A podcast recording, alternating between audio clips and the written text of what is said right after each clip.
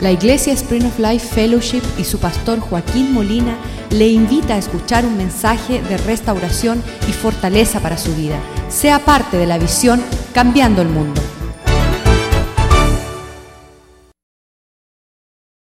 Gracias por tener acceso a los acontecimientos de ayer para recordarnos tu fidelidad de cumplir tus propósitos en nuestras vidas, Señor. Nosotros deseamos por encima de todas las cosas de tener una visitación de parte tuya para que tú dirijas nuestros pasos y que cumplas tus propósitos en nuestras vidas para llegarnos en tu presencia y escuchar las palabras, bien hecho, siervo fiel. Permite, Señor, que podamos ver en estos ejemplos que tenemos bíblicos, Señor, durante estas navidades, oh Dios, de cómo esta mujer fue usada poderosamente para participar con tus propósitos, a traer a Jesucristo a la tierra, Señor. Que nosotros también podamos engendrar aquello que es concebido por el Espíritu Santo para poder ver tu gloria y cambiar el mundo. Te damos gracias por tu palabra, que sea esta noche como una buena semilla sembrada en corazones buenos para que den frutos buenos y cosechas que te glorifiquen, oh Dios y quita todo lo que viene a matar, robar y destruir, toda distracción, Señor, y toda obra del enemigo que quiere desposarnos, eh, despojarnos, Señor, de todas tus bendiciones y de tus tesoros.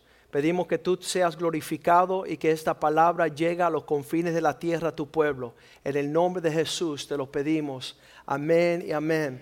Siempre que vemos estos acontecimientos bíblicos me maravillan. Estamos leyendo en Lucas capítulo 1, versículo 26, donde está ahí puesto que la dirección de, de María era conocida por el Señor Dice que a los seis meses el ángel Gabriel, que es famoso en la Biblia, ser un mensajero de parte de Dios, él fue enviado por Dios. Dios lo mandó a una cierta ciudad llamada Galilea en la región de Galilea, una ciudad llamada Nazaret. Nosotros hemos estado allí físicamente en el 2007.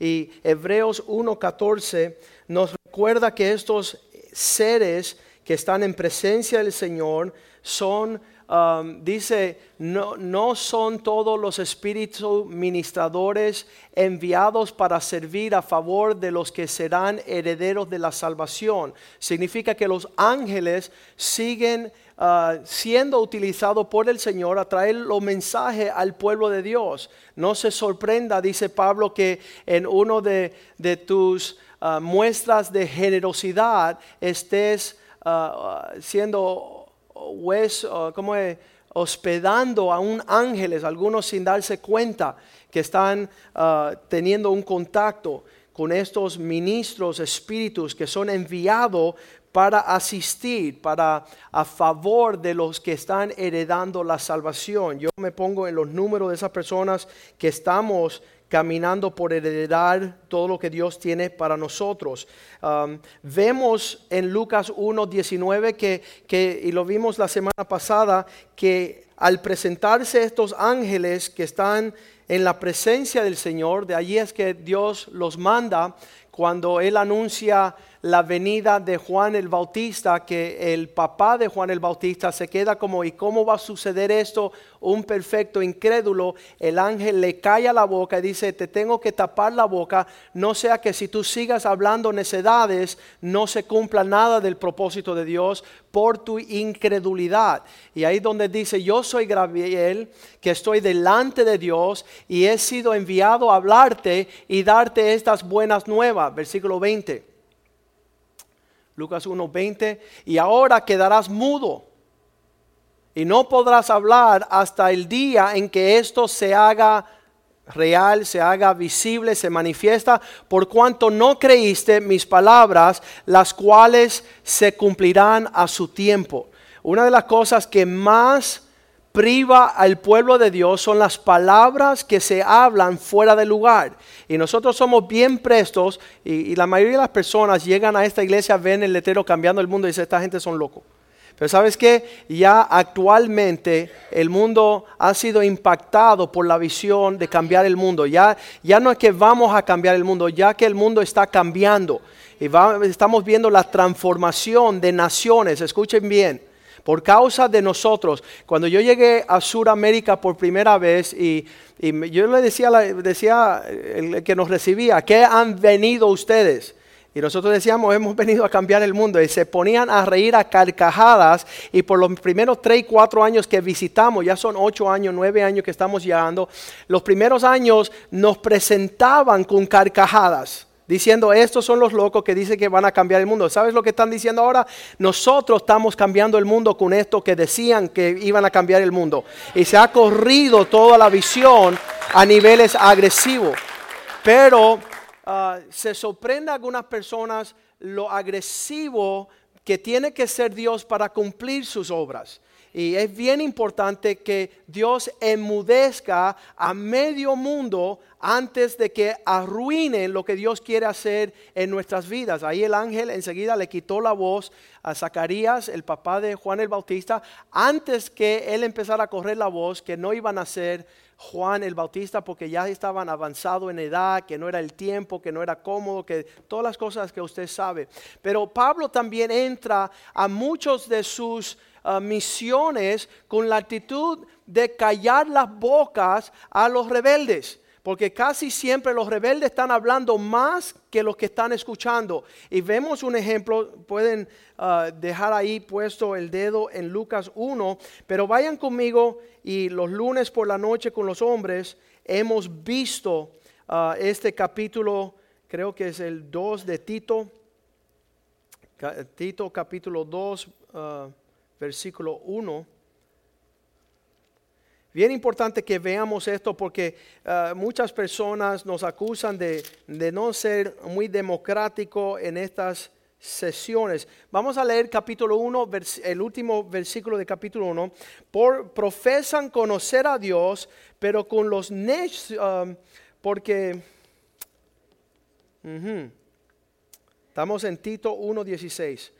Estos que profesan conocer a Dios, pero con los hechos los niega, siendo abominables, rebeldes, reprobados en cuanto a cumplir las buenas obras. Eh, no nos sorprendamos que todas estas personas que ah, dicen ser cristianos, dicen ser estar cerca de Dios, cuando tú le hablas de la cosa de Dios, pues ellos no lo ven, no lo sienten. ¿Sabes por qué? Porque son rebeldes, reprobados en cuanto al cumplimiento de cosas sobrenatural capítulo 2, próximo capítulo, versículo 1, es la instrucción que dice, pero tú habla lo que está de acuerdo con la sana doctrina y, um, Dios mío, vamos a ir acá. No, versículo 10, el capítulo 1, por favor. Capítulo 1, versículo 10. Pablo dice, porque hay muchos contumaces eso significa rebeldes, ah, desordenados, habladores de vanidades, engañadores, mayormente aquellos que dicen ser escogidos o separados, los circuncisos. Versículo 11. Ah, a los cuales es preciso tapar la boca. Es preciso hacerla así, hey, deja de estar hablando lo que Dios no está diciendo.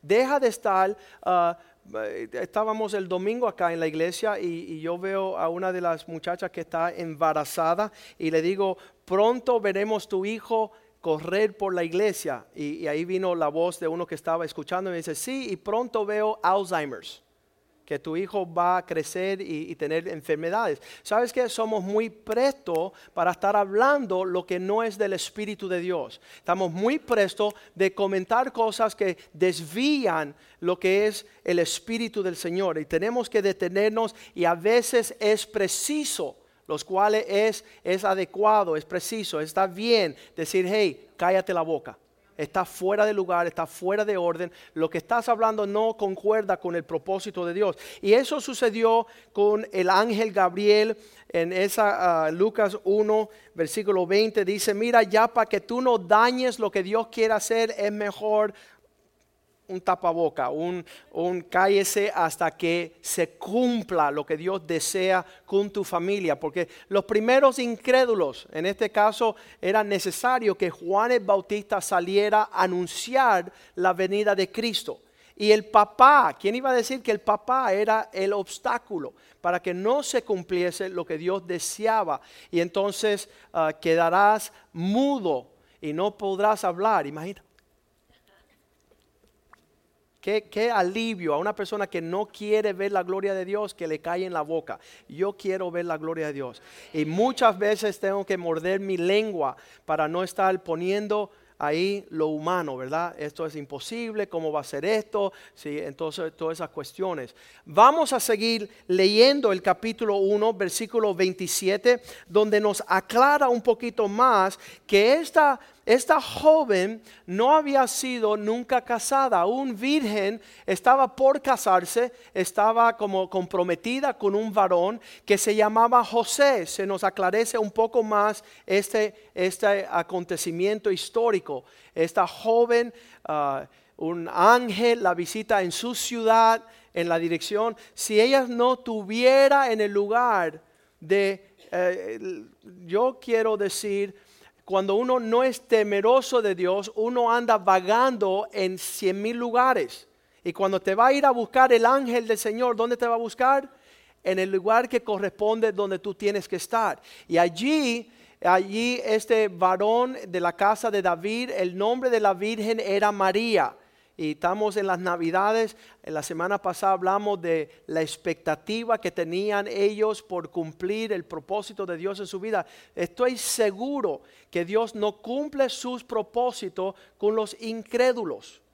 Y eso lo dice la Biblia en Hebreos 4, 5 y 6, que dice que no entraron a la tierra preparada para ellos porque no le creyeron a Dios. Significa que existe la provisión de Dios, pero las personas que no se casan y tienen intimidad con la presencia del Señor, nunca se topan con lo que Dios quiere dar, fruto y luz. Y también vemos eso en la vida de Samson. Samson cabezón, ¿verdad? Siempre eh, en su propia opinión, vagando en una rebeldía, le decían no y él decía que sí. Entonces él no concordó, aún siendo llamado ser príncipe entre el pueblo de Dios fue un ciego y un títere de Satanás. Le sacaron los ojos, comprometió su consagración y se expuso a ser un rebelde y un desobediente, Dios no cumple sus propósitos.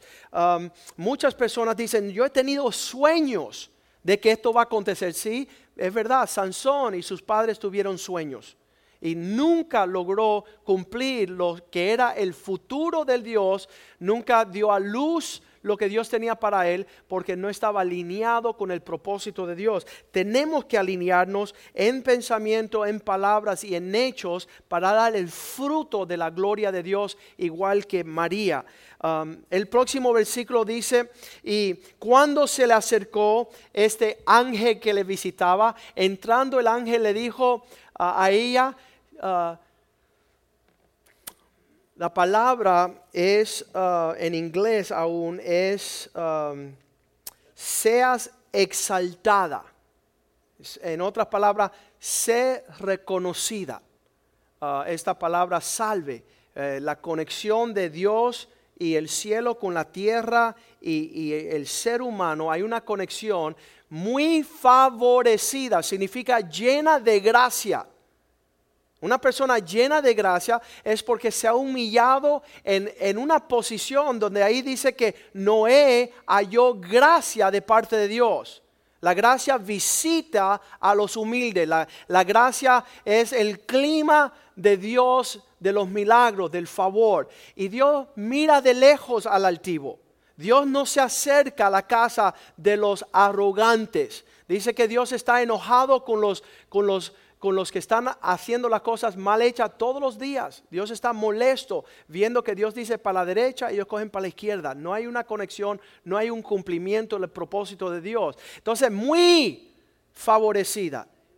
Una, eh, un excelente terreno para hacer cumplir lo que era el propósito de Dios. El Señor está contigo, te está acompañando, te está dando la luz verde y tú serás una bendición entre las mujeres bendita entre muchas mujeres, ahí se está cumpliendo el propósito de Dios. Yo diría mucho más, y yo estaba peleado con Dios los primeros años en conocer a Dios, yo decía, ¿por qué José le dan el abrigo de muchos colores? Porque hay excepción de personas. Y cuando empiezo a estudiar a lo largo de 30 años, me doy cuenta que José quería la bendición. José se movía como el padre lo instruía. Los hermanos decían, estoy en, la esquina y resulta cuando lo iban a buscar allá estaban en China. No, no, concordaba con lo que ellos decían, con lo que ellos hacían, ¿no? Lo que ellos decían y lo que hacían era diferente.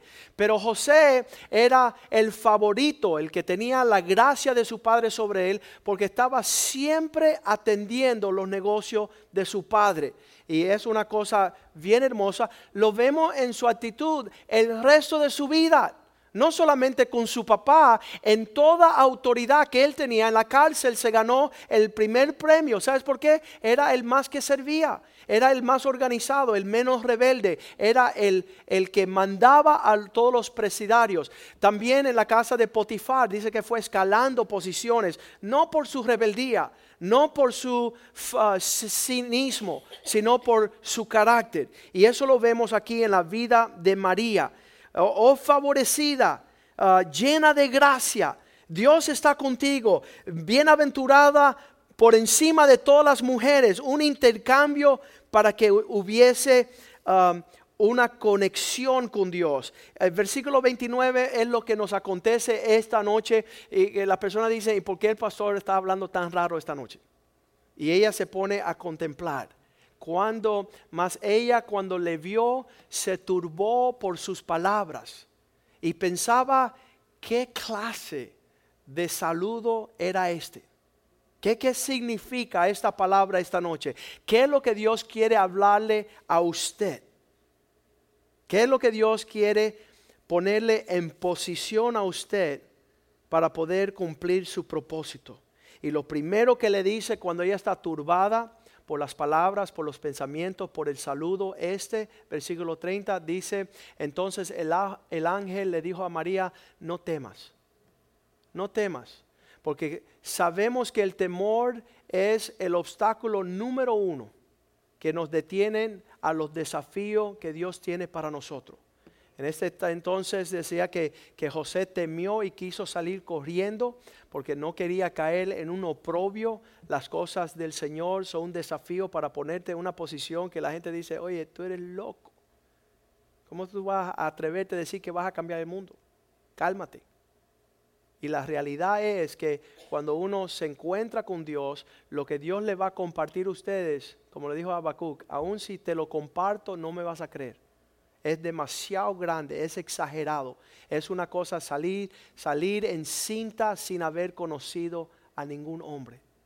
Y él le dijo, no temáis. Entonces tenemos que nosotros lidiar con el temor. Le voy a, señalar que el temor es lo que ha ha expuesto al hombre nunca poder cumplir con los desafíos del Señor. Quiere decir que Dios tiene que, dice, no nos ha dado un espíritu de temor. Así que cada vez que surge en nuestro corazón una inquietud para decir, van a decir que soy loco, la noche que el Señor nos llamó a nosotros a comenzar esta obra y esta visión, mi esposa dijo, ¿y qué si fracasamos? ¿Y qué si no se logra cumplir con el propósito de Dios? Y el temor ahí subió y yo le dije, ¿sabes qué?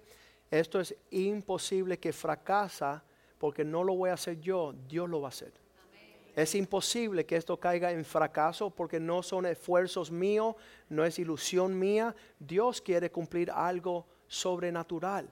Y, esas fueron las palabras que ah, le dice el ángel a María, no temas, porque hay suficiente gracia has hallado gracia delante de Dios. Ah, añádele a cualquier situación en su vida la gracia de Dios y vas a tener gozo vas a tener paz, porque la gracia de Dios es suficiente. Y todo lo que hemos corrido por 15 años, si le digo los testimonios, usted sería como, como aterrarse a cruzar un mar rojo, aterrarse a estar en un horno ah, lleno de fuego. Ah, siempre Dios nos ha librado continuamente y ha sido glorioso cómo Dios ah, levanta, cómo Dios también separa, cómo Dios abre puertas, cómo Dios cierra puertas, pero siempre ha sucedido la gracia de Dios. Tenemos, Pablo le dice a Timoteo, abunda en la gracia de Dios, porque lo opuesto es desgracia. Lo opuesto es ver cosas muy feas. Y les quiero decir algo, que muchos de nosotros tenemos la aptitud, tenemos uh, la facilidad de terminar mostrar gran desgracia eh, eh, por causa de nuestra incredulidad, por causa de que caminar en temor, por dudar. Uh, y Dios tiene que lidiar con eso en nuestras vidas. Y dice que el, el amor perfecto echa fuera el temor. Cuando, cuando ya hay una confianza absoluta, ya, ya no hay preocupación um, y toda falta de amor es la oportunidad de, de que surjan cosas que turban nuestro ser. Quiero decir que, que, que, hay cosas tóxicas, vamos a hablar de eso después, que vienen a intoxicar, a contaminar nuestra fe, nuestro amor, nuestro creerle a Dios. Y solamente necesita a una persona tirarte una chinata esa, decir, ¿sabes qué? Despierta de tu sueño, ah, tú no sabes, ah, y, es feo, pero, pero el amor de Dios es suficiente, la gracia de Dios y ser aceptado. cuando viene este mensaje, ella escucha, dice, no temáis, has hallado gracia delante de Dios, hay suficiente ah, provisión para para producir, para lograr este, este propósito. El versículo 31, él le tiene que decir a ella, ahora escucha bien, esto es los planes que Dios tiene. Concebirás en tu vientre y darás a luz a un hijo y se llamará Jesús su nombre. Um, ahí está recibiendo la instrucción. ¿Sabes? Que el mensaje siempre va a ser lo que te lanza el propósito de Dios. Si tú no eres capaz de escuchar el mensaje, nunca lograrás el propósito. Si no recibes y sabes que por semanas después de recibir este mensaje, levántate y anda, que estoy contigo. Cuando Dios nos habló y nos separó para esta obra, yo, yo chequeaba, yo, yo, yo hacía así. Oye, todavía está ahí esa cosa. Eh, no es una emoción, no es un sentimiento, no es algo pasajero. Siento que Dios ha depositado algo ahí que no se quita. Y las personas, oye, tú, piensas, tú crees, tú no vas, tú... Y sabes que estaba ahí, ya estaba depositado. Y yo le decía, ¿sabes qué? Ya eh, hubo lo suficiente intimidad con Dios, estar con Él que depositó algo en mí y, y lo único que supe decir esa noche, y es cómico, Ah, nunca yo me había identificado con la Virgen María. Jamás. Yo no me identifico con las mujeres, ni sé lo que es caminar con tacones, ni maquillaje, ni hacerme el pelo, nada de esas cosas. Pero esa noche yo le dije al Señor, ¿cómo va a ser esto si no conozco varón? Y esa palabra, después de decirla, me sentí súper raro y después me empecé a reír a carcajadas. Porque yo lo que le decía al Señor, aquí no hay dinero, aquí nadie está respaldando esta visión. Y si vamos a cambiar el mundo, tiene que haber un respaldo. Yo tenía amigos míos pastores y ellos decían, no, a mí me respalda Walmart. Ah, unos pastores, amigos nosotros, Walmart le escribe un cheque de 100 mil dólares todos los meses porque ellos son cristianos y son súper dadivosos a la obra del siervo este. Y entonces muchos tenían ah, agencias, tenían compañías y todos los meses ellos no tenían que preocuparse de ningún asunto porque tenían un respaldo. Yo también en unos años antes de que el Señor nos hablara, había hombres que dijo, Joaquín, creemos en tu visión, creemos en tu ministerio, nosotros te vamos a respaldar. Y yo le decía, Señor, ellos, y él decía, no, no es ellos y, muchos pasaron. Varios millonarios querían respaldar económicamente. Yo le decía, tuviera una iglesia linda, tuviera una iglesia llena de sillas, tuviera una iglesia con el mejor grupo musical, pero Dios no estuviera. Así que no me voy en esa. Pero mira, 15 años después, Dios ha provisto todas las cosas en abundancia, a una, a una medida gloriosa. Y yo me pongo, yo me pongo a, reír esa noche, hace 15 años, porque digo, no conozco varón, ¿cómo ha de ser esto? ¿Cómo ha de cumplirse esto? Y entonces me empiezo a reír porque Dios me decía, esto no es de varón, esto no nació en el corazón ni de hombre ni de carne, esto es engendrado por mí y yo lo voy a respaldar. Y eso nos dio una gran paz y también una certeza que, que nada detiene la obra del Señor. Juan 1.13 dice, estas cosas que son engendradas, las cuales no son engendradas de sangre, ni de voluntad de carne, ni de voluntad de varón, sino nacen de Dios. Y lo que estamos hablando esta noche es que cada uno de nosotros tenemos la capacidad de engendrar cosas igual que lo hacemos en lo natural.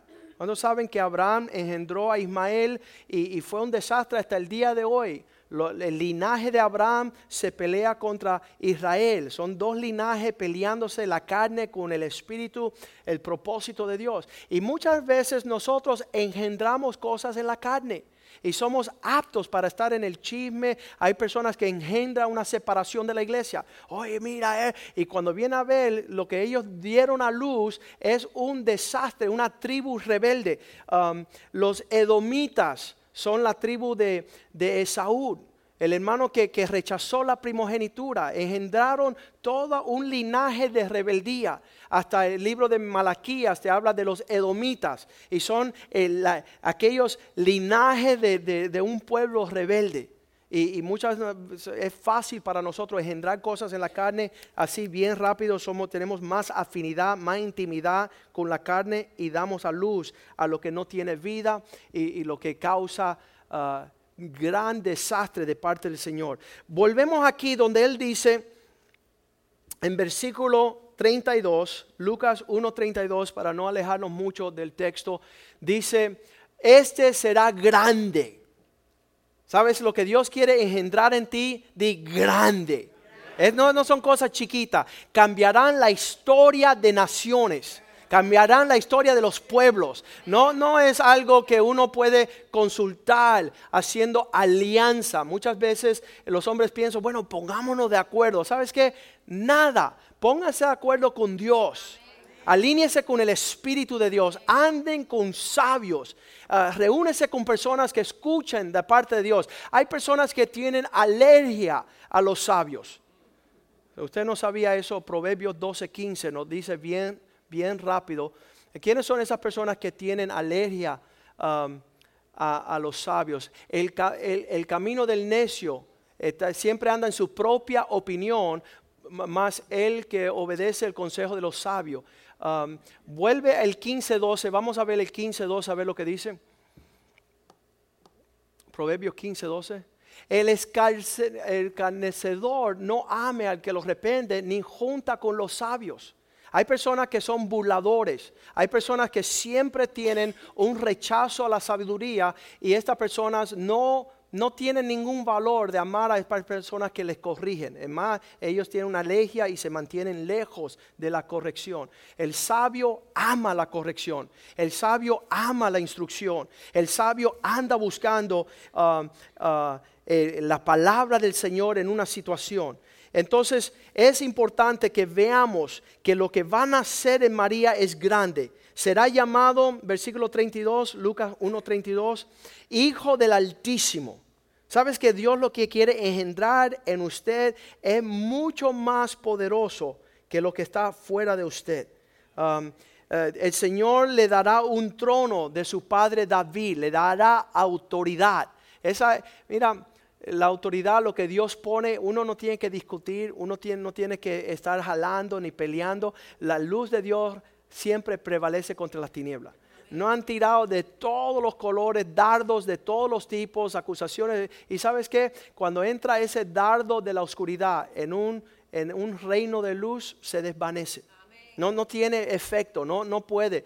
Ah, no creemos en la mentira. Versículo 33 donde dice el anuncio, y él reinará sobre la, casa de Jacob para siempre, y de su reino no tendrá fin. Quiere decir que esto pasa de ti a tus hijos, a tus nietos, a largo plazo. No cambie. Ah, la chiva por la vaca, no cambie lo que Dios tiene para ti por lo que te ofrece Satanás. Desde el principio Satanás quiere darle al hombre una herencia. Mira, recibe lo que yo te voy a dar y no vas a necesitar lo que Dios te quiere dar.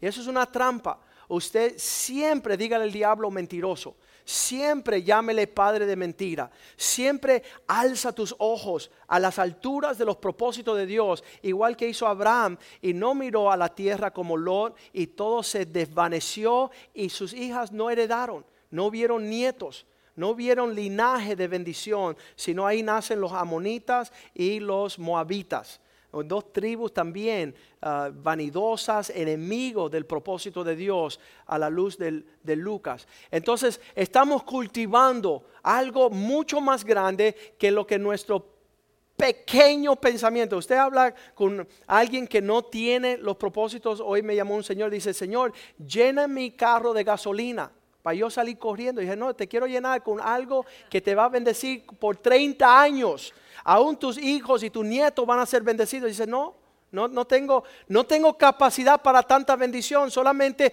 hoy lléname el tanque de gasolina. Y dije, no, yo no te voy a, a, procurar llenar para que tú llegues a la próxima ciudad en quebranto, en, en necesidad. La provisión es amplia en Dios.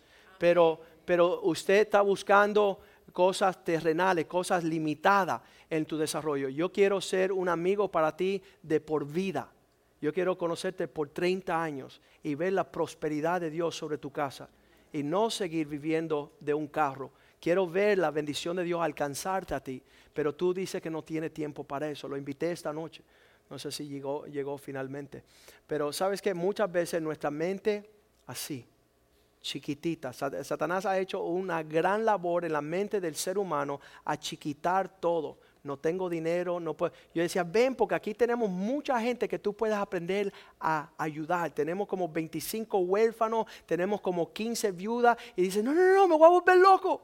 Y entonces, ¿sabes qué? Cuando uno se conecta con Dios, uno tiene una visión para abarcar largamente la provisión de todo los hombres. Y entonces dice, de su reino no tendrá fin. El, um, ¿Cómo le decían al, cuento antiguo que los padres le decían a los hijos para terminar el cuento? Decía, que colorado, este cuento se ha terminado. ¿Verdad? Corolín colorado. Este cuento. Muchos de nosotros estamos esperando ese día de colorín colorado. Eh, le dígale a tu vecino, si nace algo en Dios en ti, no hay colorín colorado. ¿Sabes qué? Este cuento no se ha terminado. Aquí todavía resta, como le dijo Dios a Elías, resta largo camino y vasta provisión de todas las cosas. Obvio que Satanás quiere cerrar el libro, ¿verdad? No quiere escuchar otro capítulo de la vida de Paco, cuál va a ser la próxima, tú sabes, edición. No ha dicho nada, ¿verdad? Pero ¿sabes qué? Si nace algo en el espíritu en su vida, si nace algo de parte de Dios, una visitación, va a ser cosas sobrenatural. Y así lo estaba diciendo los ángeles. Y entonces ahí va nuevamente la respuesta del ser humano, versículo 34, ¿cómo va a suceder esto? Entonces María participó con el ángel diciendo, ¿cómo será esto? Pues no conozco varón. ¿Cómo va a lograr Dios tan grandes cosas si si no, no hay, no hay los componentes, no hay lo que necesito para ver la grandeza de Dios. Ahí es cuando nos metemos en problemas, cuando empezamos nosotros a sumar y restar. Cuando empezaba esta noche yo compartiendo con un hermano, decía, mira, varón, todos los meses aquí se gasta más de 20 mil dólares. Y él decía, pastor, no me diga esas cosas. No, si yo no las quiero saber tampoco. Pues ¿sabes por qué? Porque es la gloria de Dios, es la misericordia de Dios, es la bondad de Dios que nos alcanza a niveles fuera y no ahora, 15 años. Dios hemos bendecido las naciones eh, a manera agresiva y las personas todavía no saben cómo. ¿Y sabes por qué? No le hemos dicho al Señor, eh, explícamelo, explícamelo. Dice la Biblia que... Eh, Hebreos 11, vamos a leerlo bien rapidito. Dice Hebreos 11.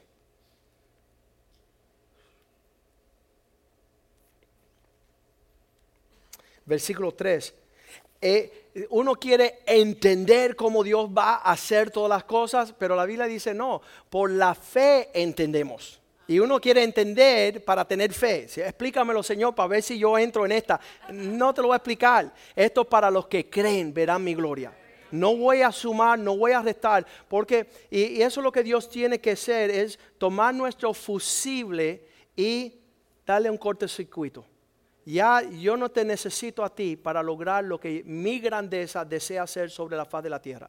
Entonces yo deseo alimentar cinco personas con cinco peces y dos panes, o cinco panes y dos peces, y eso es suficiente. Yo no te lo tengo que explicar. Y después van a recoger 12 cestas llenas de pan. A ver, ¿Cómo va a ser ver sobras? Ahí no pudo haber estado ni un cubano, un hispano no tuvieron estar ahí. Pues dice, hmm, ¿cómo hacer? ¿Cómo, hacer? Y sabes que hubiera anulado lo que Dios quiere hacer. Tuviéramos que ponerle un tapón en la boca y decir, cállate hasta que lo vea. Igual que lo vimos la semana pasada, con que Dios abre los cielos, esto va a acontecer, sí va a acontecer, pero tú no vas a participar. Porque dudaste, pusiste un pero a lo que Dios quería hacer de la nada, de un día para otro. Y sabes que de alguna forma le hemos creído a Dios.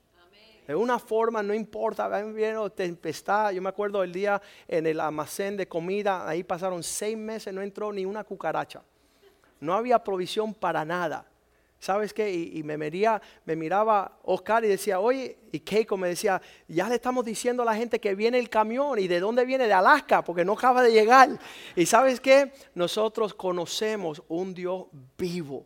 Y, y sabes qué? Él es el que llena sus granjas. Él es el que llena sus graneros. Es el Dios que está viendo nuestra actitud, si lo conocemos o no lo conocemos. Entonces, frente a la grandeza de este anuncio, dice María, ¿cómo va a acontecer esto si no he tenido intimidad con ningún hombre? Yo también dije esas mismas palabras en Lucas 1.34. ¿Cómo ha de acontecer esto si la alianza aquí no hay con hombres? Y ahí me gocé con una risa no con lágrimas, sino que yo sentía que Dios me decía, ¿sabes qué? Yo te voy a respaldar, yo te voy a bendecir. Y entonces en, ese, en esa senda está todos los ingredientes para cultivar algo sobrenatural de parte de Dios. Porque nosotros no estamos, no hemos visto la, en inglés le puse the vast expanse. Nuestra mente es tan limitada y miramos a nuestro esposo y nos reímos y anulamos lo que Dios quiere hacer con él. Anulamos nuestros hijos los sueños que tienen. Anulamos la iglesia donde participamos. Y sabes que, que en ese entonces, versículo 35, el ángel le dice, déjate de tus restricciones, deja de tus cálculos, de lo que tú conoces. Ah, Moisés, él dice, tú vas a librar mi pueblo. Es decir, aquí, ¿cómo? Dice, esto no se trata de cómo y quién tú eres, porque Moisés decía, ¿quién soy yo para que esto acontezca? Y Dios le dice, no, yo soy el que soy. Yo soy el que voy a poner por obra esta realidad. Respondiendo el ángel le dijo, vendrá el Espíritu Santo sobre ti. El poder del Altísimo te cubrirá con una sombra. Yo me, ahorita mismo me pongo hasta gago y nervioso pensar qué sería la expresión y el acontecimiento del más necio aquí si se deja cubrir por la sombra del Altísimo. ¿Qué sería el fruto del vientre espiritual de la persona que permite que Dios le cubra con su sombra? Por la cual también el santo ser nacerá y este será llamado hechura, producto, fruto de Dios. ¿Qué es lo que Dios quiere depositar en nosotros? Ese rostro que dice, no, no es conmigo. El diablo ha robado y ha puesto al pueblo de Dios como estéril que no hay fruto, no hay, no hay esa expresión de, que nazca algo llamado, esto es producto de haber tenido intimidad con Dios. Les voy a decir algo que todo en, en, el caminar cristiano es un nacimiento. Nacemos de nuevo, nacemos del agua, nacemos del Espíritu, nacen los ministerios nacen los frutos de que cosas grandes, todos los ministerios que hemos tenido como salve su matrimonio, eso nació un día. ah, no sé si se llama la palabra fecundar, ¿verdad? Está el, está el fértil para decir, Señor, ¿sabes qué? Quiero tener intimidad contigo. Quiero acercarme, escuchar tu corazón. Quiero abrazarte. Quiero estar contigo para que nazca algo que sea el fruto de mi relación contigo. Y somos rápidos por unirnos y juntarnos con espíritus de rameras, espíritus que no producen un legado, espíritus que no son fruto de algo que va a perdurar y va a darle gloria a Dios. Eh, la incredulidad. Y ahí el ángel está tratando de explicar a esta, a esta joven y entonces le dice, mira, no te sorprenda que quiera nacer algo en ti, que quiera Dios hacer, ah, cubrirte con la sombra del Altísimo. Aún Elizabeth, versículo 36, tu ah, pariente, ella también ha concebido hijo en su vejez. Dios está diciendo, ¿sabes qué? Estoy tan ansioso por nacer los propósitos de Dios sobre la tierra, que sea joven virgen o que sea un viejito, una viejita, Dios está deseando que, la sombra, dice, aún Elizabeth concibirá en su vejez. Y esta es el sexto mes para ella, ah, la que llamaban estéril la que decían que ya había pasado el tiempo de haberle nacido algo que iba a glorificar a Dios, la que habían dicho que ya no, no había utilidad. Y sabes, es una mentira de Satanás. Muchas personas, eh, cuando era yo mucho más joven, a los 30 años me miraban y decían, Joaquín, ese eres tú porque tienes oportunidad con 30 años que, que, tener tantos sueños, pero ya yo estoy fuera de esa época de mi vida. Y Dios, Dios, Dios Dios está diciéndole a María, María, entiende el corazón de Dios que no solamente son con los novatos y los nuevos, sino con los viejos. Quiero depositar algo que va a declarar y señalar la grandeza de Dios, como lo hizo Juan el Bautista, que decía, he aquí el Cordero de Dios que quita el pecado del mundo, el que fue anunciando y abriendo el camino para darle mayor alcance al que venía atrás, Jesús. Y entonces no, nunca eh, caigan en ese sentir, en ese sentir de que Satanás le robe a usted ver la gloria de Dios depositada. Y, y eso también muestra que, que Dios no quiere moverse en una soledad, que sino en un equipo. Dios está ahí poniéndolo el dúo dinámico. Dios está uniendo lo que nace de ti con lo que nació de mí, con lo que nace de Él. Y Dios está uniendo todos estos nacimientos de la sombra del Altísimo para ver sobre la faz de la tierra una gran voz. Una gran voz que muestra lo que Dios quiere para nuestra generación. La Biblia dice que todavía se está escribiendo la historia de los hechos de aquellos que creen en Jesús. Ahí estoy yo. Yo quiero tener todos estos, todos estos relatos del día que me reí cuando le dije al Señor, ¿y cómo va a ser esto si no conozco varón? Eso está escrito allí. Es mira, María y él dijeron lo mismo. ¿Sabes qué? El desprendimiento, el atrevimiento de dar a luz a cosas que son conforme el corazón de Dios. ¿Y sabes por qué? Versículo 37. Porque para Dios nada es imposible. Usted subraye eso y, y márqueselo. Yo se lo voy a poner como tatuaje en el corazón. Nada es imposible para Dios. Nada es imposible para Dios. Nada es imposible para Dios. Nada es imposible para Dios. ¿Qué detendrá la mano del Señor en nuestros días? Ensancha tu corazón, ensancha tu mente, haz que tus palabras sean más elocuentes. Por eso que Satanás quiere que los hombres se queden ahí trabados haciendo... ¿Sabes qué?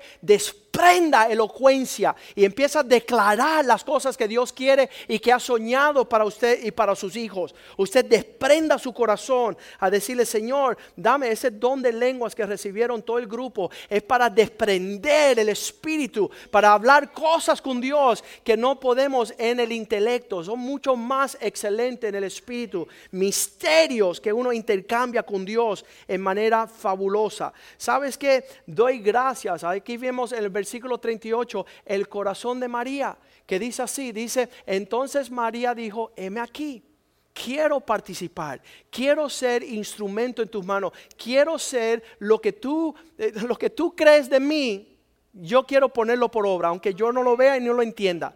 Porque de verdad que, que le restaba camino a María, como dijimos la semana pasada, todavía salir de Galilea a Belén. Ya, ya la mitad de las mujeres aquí hubieran dicho, eh, quiero estar con mi mami. Me voy a estar dando a luz, voy a estar con mi mamá. Y, no va a ser lejos en, en, un pesebre, va a ser un hospital y bien puesto. Y ahí viene toda la polémica de una mujer que no cambia el mundo. Una mujer que su opinión se levanta por encima del, del, consejo de Dios, que no está moviéndose en el Espíritu. Escuche esto, he aquí, soy sierva del Señor. Hágase conmigo conforme tu palabra. Que se cumpla esa mujer que está llena de gracia y el ángel se fue de su presencia. ¿Cuántos están aquí esta noche? ¿Sabes que ayer estaban sorprendidos? Algunas mujeres venían uh, con el brinquito navideño y cuando Dios las confrontó, van a dar la luz lo que yo quiero que se conciba. Van a poder cambiar la historia del mundo. La única forma es de presentarse delante de Dios como un vaso eh, dispuesto. Y lo dice ahí la palabra de Dios en 1 Timoteo 2.19, que, que Dios edifica sobre un fundamento sólido. Y este fundamento que Dios empieza a edificar, segunda de Timoteo 2.19, ya me empezaron a cambiar los versículos, ¿vieron? Pero el fundamento de Dios está firme, teniendo este sello. Aquí donde Dios empieza a dar y, probar los procesos. El Señor conoce a los que son suyos. De esta forma, apártese de iniquidad todo aquel que invoca el nombre del Señor. Deja de hacer lo que tú piensas, como tú piensas, donde tú piensas, porque está estorbando lo próximo que vamos a leer, que es que tú puedas hacerte instrumento en las manos del Dios. Versículo 20, porque una casa grande no solamente hay utensilios y vasos de oro y de plata, sino también de madera y de barro. Y unos se usarán para propósitos honrosos y otros serán para usos viles, que es la letrina, donde se echan los desperdicios. Dice que un vaso en los tiempos de Jesús, en el, en el pueblo judío, que no tomaba la forma que el alfarero quería, se quebrantaba, él siempre estaba ah, cayendo fuera del balance, que no, no se paraba para sostener lo precioso. Dice que era echado en lo que es el campo del alfarero, donde están todas las vasijas que resistieron la mano del alfarero.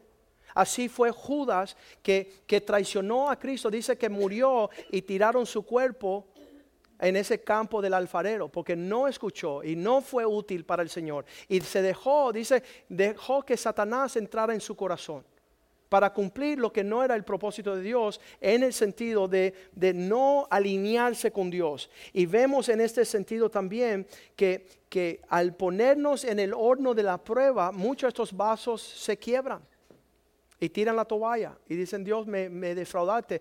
Eh, la prédica más poderosa que ha surgido, que yo he escuchado en 30 años, fue la prédica de Dr. R.T. Kendo en nuestro aniversario, donde él dice, Dios va a probarte con cosas severas para que tú cuestiones su amor hacia ti. Dios te va a probar a lo máximo porque eso es lo que te hace preparado para dar todo lo que va a suceder en nuestra vida. ¿Para qué? Versículo 21. El que se limpia de todas esas contaminaciones, de todos esos temores, de todas esas incredulidades, de todo pensamiento cerrado. Dice, el que se limpia de estas cosas que contamina será instrumento de honra, separado, útil para el Señor, dispuesto para alumbramiento de propósitos gloriosos. Pero el que no se limpia de estas cosas, el que no se separa, el que está andando lejos, está... Um, y no apropiado como instrumento consagrado, útil para toda buena obra. Entonces él digo, Señor, eh, sigue obrando en mí, sigue tratando en mí, sigue laborando en mí, para que yo pueda tener unas respuestas uh, apropiadas a, a los desafíos que tenemos en el Señor. Entonces, estamos hablando de María como una mujer llena de gracia y quiero dar cinco puntos, bien rapidito, de lo que significa ser una mujer llena de gracia, porque esta noche el mensaje es una mujer que cambia el mundo. ¿Y qué es esa mujer? Ya hemos visto muchos aspectos esta noche y le damos gracias al Señor por este mensaje. Pero una mujer en el pensamiento y en la utilidad y santificada para los propósitos de Dios tiene la capacidad de ser una bendición para un hombre, no un dolor de cabeza.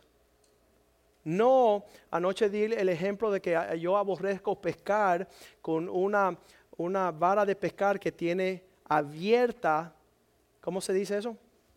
La caja donde va el hilo, porque se forma una, ¿cómo le dice? Se enreda la pita. Y uno no puede lograr los propósitos con una pita enredada. Y, hay muchas pitas que están súper enredadas y no hay hilo y no hay pesca. No hay alcance de fruto. Porque nada más que cualquier cosa y, y te pasa ahí las próximas 50 horas tratando de lidiar con una pita enredada. Y le doy gracias a Dios por pedirle al Señor una mujer virtuosa. Una mujer que es capacidad de enfrentar la adversidad, la dificultad y con mucha dignidad y con mucha, diga conmigo, gracia, librarse de ser una desgracia. Y en este viaje que dimos a México, que tuvimos una semana entera allí, uh, yo pensé que las prédicas mías fueron estelares, yo pensé que eh, lo que Dios se movió poderosamente para impactar, para hacer la obra apostolado, y, y, lo que me dicen los pastores, dicen, lo único que validó su mensaje fue observando a su esposa. Eso es lo que nos mostró a, a nosotros que tú eres un hombre de Dios, que tú traías un mensaje que nosotros necesitamos. Y yo decía, wow, y entonces ¿por qué me, pasé tanto tiempo preparando bíblicamente? Si todos estaban viendo una mujer llena de gracia, una mujer que no tenía un rostro amargado y feo, una mujer que tira actitudes, se saca la chancleta y ¿qué esto? Y tú estás, ah, bueno, sabe Dios, no me mire. y todo eso es feo. Y si vamos a ser mujeres que cumplan el propósito con nuestras vidas, tenemos que, número uno, el, número cinco es el número de la gracia. Número uno, ser una bendición a un hombre. Tener en el rostro una sonrisa de ánimo, de paz, de confianza, de alegría, que no proviene de las circunstancias. Dice la palabra de Dios, la tribulación no avergüenza, porque el amor de Dios es derramado en nuestro corazón por el Espíritu Santo. Que si uno está recibiendo de lo alto la provisión, uno tiene provisión para soportar lo terrenal. Número dos, una mujer llena de gracia no solamente es una, como dijo Dios, una compañera ideal, una ayuda idónea para un hombre, sino una mujer que, que pueda participar en algo que se llama matrimonio. Fíjense que no es lo mismo ah, ser una bendición a un hombre como convivir en un pacto matrimonial. Significa que, el éxito del matrimonio es, es basado en una mujer que muera. Una vez me vino una a consejería un hombre dice, mira pastor, ya yo entiendo lo que es tu mensaje, yo lo que tengo es que morir y hacer todo lo que mi esposa quiera y vamos a ser feliz. Y yo dije, no, el matrimonio es dos personas muertas para que viva Cristo la muestra de Cristo y su iglesia. Y ahí lo decía Pablo en, en Efesios 5, 25, donde él dice así, que los esposos amen a sus mujeres así como Cristo amó a la iglesia, se entregó a sí mismo por ella. Lo que está supuesto suceder en el matrimonio es la convivencia de, de la autoridad y, y el oficio, la oficina de Cristo con esta doncella que entiende el comportamiento de la novia de Cristo. Y en esa convivencia, um, eh, yo he escuchado esposos que dicen, yo fuera una excelente esposo si no fuera por mi esposa. Y otras esposas dicen, yo fuera una excelente mm, eh, esposa si no fuera por mi esposo. Y es una mentira del diablo. Tienen que morir para que pueda eh, la humanidad ver, versículo 26,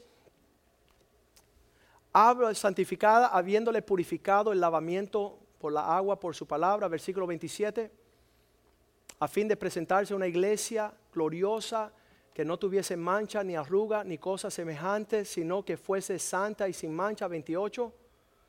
Así también mujeres deben de amar, maridos deben de amar a sus mujeres como a sí mismo, a sus cuerpos. El que ama a su mujer, a sí mismo se ama. Versículo 29 porque nadie aborreció jamás su propia carne, sino que la sustente y la cuida como también Cristo y la iglesia. Versículo 30, porque somos muchos miembros de su cuerpo, de su carne y de su hueso. 31. Por esta razón el hombre dejará a su padre y a su madre y se unirá a su mujer y los dos serán una sola carne. El matrimonio, una mujer llena de gracia, da a luz a no una controversia a no una competencia, a no un sí que es no, un no que es tal vez. Yo siento que, que fuera de esta realidad no existe una familia sobre la faz de la tierra. Sin una mujer que es una bendición para el hombre, no habrá un matrimonio lleno de gracia. Entonces no habrá una familia, que es número tres. Una mujer llena de gracia es una bendición no solamente para el hombre, no solamente para su matrimonio, sino para su familia. Y hay personas que dicen, bueno, soy excelente mamá, pero no quiero ser esposa y que se vaya para el infierno este viejo. ¿Sabes qué? Hay personas que me dicen, fui una excelente novia, pero cuando me casé, ahora mando yo, ahora voy a dictar yo y, el hombre fue feliz hasta dejar de ser novios, ¿no? Cuando entró en el matrimonio. Eso es un problema. Entonces, ser una bendición a un hombre, ser una bendición a su matrimonio, ser una bendición a su familia, para ser una bendición en la iglesia. La iglesia se conforma de familias que han conocido la gracia de Dios, que están con la expectativa de ver el fruto de la, gloria del Señor. Malaquías 4:6 dice la palabra de Dios que si el corazón de los hijos no se torna hacia los padres y si el corazón de los padres no se torna hacia los hijos, vendrá una maldición. ¿Sabes quién es el componente que permite los hijos conocer el corazón de su papá y expresárselo en tal forma que lo puedan honrar y respetar? La mujer. Muchas están sembrando cizaña y están cosechando uh, torbellino y, guerra y, y cosas feas. Pues esa familia se conforma con una mujer llena de gracia que está compensando continuamente, porque es imposible que el corazón del hijo confíe en el padre ni el padre en los hijos, a menos que haya la intervención de su ayuda idónea de su respeto. Había una mujer que llegó por aquí hace años y ella tenía una guerra tal contándole todas las basura de su papá que el hijo tenía amenazado el papá que no podía entrar a la casa, si no lo iba a apuñalar, si no le iba a llamar la policía. Y eso todo sutilmente era la siembra de una bruja que estaba dañando el corazón de sus hijos para no ser una mujer llena de gracia. Es una bendición que los hijos honren a sus padres y solo una mujer puede edificar una casa en esa manera. Entonces finalmente tenemos el hombre soltero, um, que, la mujer pueda ser una bendición. Um, ustedes saben, yo lo he dicho muchas veces, la fuerza de la, la victoria y el triunfo es la misma que lleva al tropiezo y la derrota. Una mujer que Dios creó para poder ser una ayuda y una bendición para el hombre puede ejecutarlo y sentenciarlo a una destrucción. Entonces tenemos que ser sabios en ese entender. Um, finalmente, Apocalipsis capítulo 2. Estamos viendo este versículo donde um, si somos capaces de ser una bendición, si somos capaces de ser una bendición en nuestro hogar, entonces seremos una bendición en nuestra familia, en la iglesia y finalmente alcanzar el propósito de las naciones. Pues ahí dice en Apocalipsis 2 que existe una influencia que detiene la obra del Señor en la tierra. Y vamos a leerlo acá. Deja encontrarlo bien rapidito. Ujú, 2.20. Pero tengo una cosa contra ti, que toleras a esa mujer Jezabel, que se dice ser una que habla de parte de Dios, una profetisa, y seduce, está influyendo a los siervos a fornicar, a tener una relación sin compromiso, a comer cosas sacrificadas. Le he dado tiempo para arrepentirse, para que no, pero no quiere arrepentirse. He aquí la arrojé a una cama de gran tribulación a los que con ella adulteran. Y dice allí, ah, versículo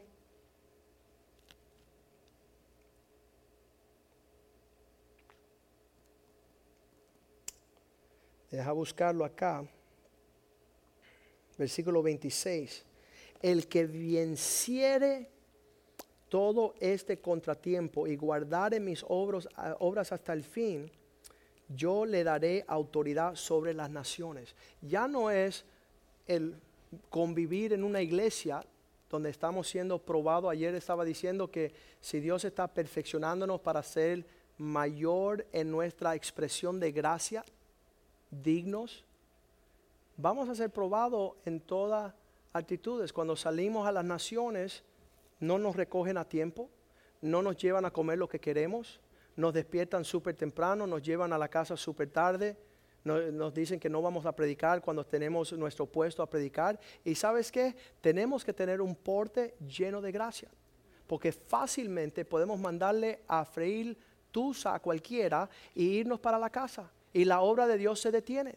Entonces, si tú en tu propia casa tienes la pita enredada, si tú en la iglesia tienes la pita enredada, si tú con tus hijos no tienes el carácter para soportar todas las cosas según la gracia del Señor, um, lo, dice Tito capítulo, vamos a leer Tito bien rapidito, um, donde nos dice Tito 2.4 Dice, amonestando, enseñándole, diciéndole a la jovencita, ¿vas a ser una bendición para un joven o vas a destruir su existencia?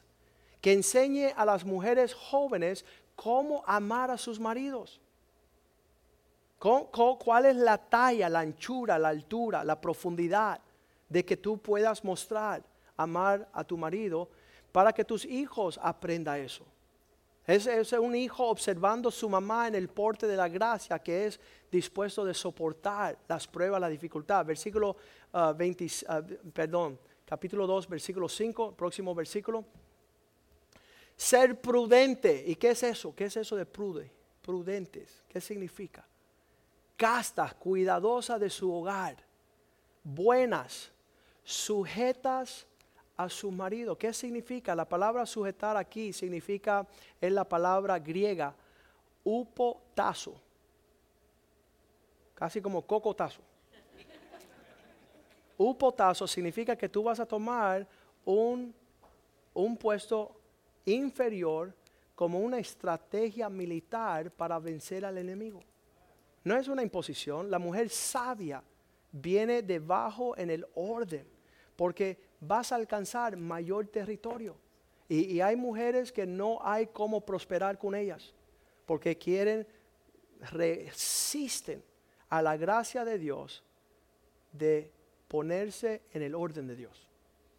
Tienen su, su propia condición para que la palabra de Dios no sea blasfemada, para que la palabra de Dios pueda correr y alcanzar el propósito que Dios tiene para nosotros. Entonces, finalmente, una mujer llena de gracia es una bendición y un refrigerio.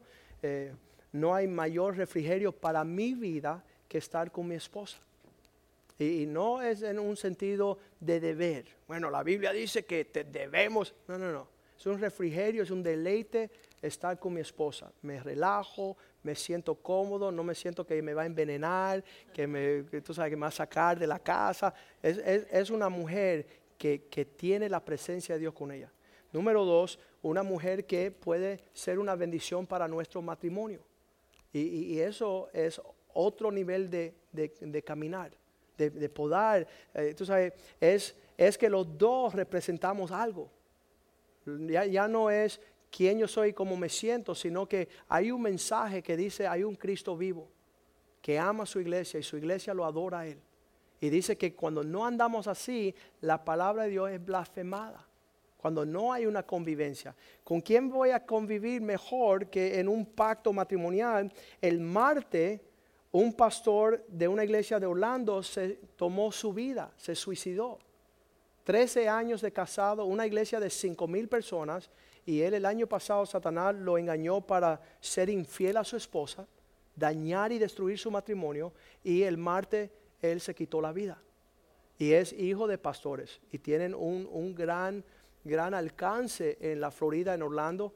Él se llamaba Isaac Hunter y, tomó su vida porque Satanás de alguna forma pudo entrar a hacer su obra de matar, robar y destruir.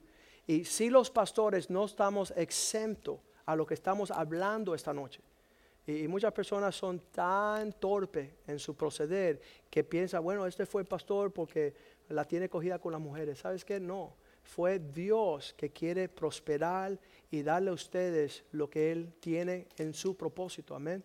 Que Él tiene ya escrito en los cielos las cosas que Dios ha preparado. Dice cosas que ojo no vio, oído no escuchó, ni ha entrado el corazón de Dios, del hombre.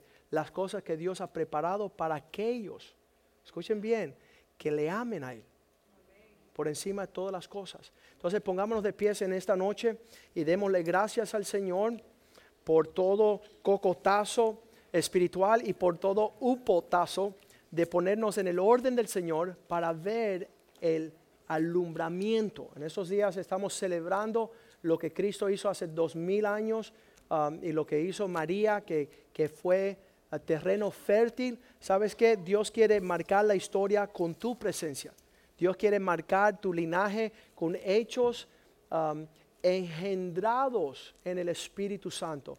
Les voy a decir un secreto esta noche. No nos interesa en ningún momento de hacer nada por nuestras propias fuerzas ni nuestro intelecto. Hemos tenido la oportunidad. Hombres han llegado y han dicho, pastor, tengo una gran idea. Yo le digo,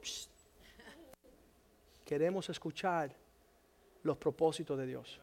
Y los propósitos de Dios son grandiosos, gloriosos y, por encima de las cosas, dice que Él hace mucho más abundantemente de lo que podamos pensar o pedir.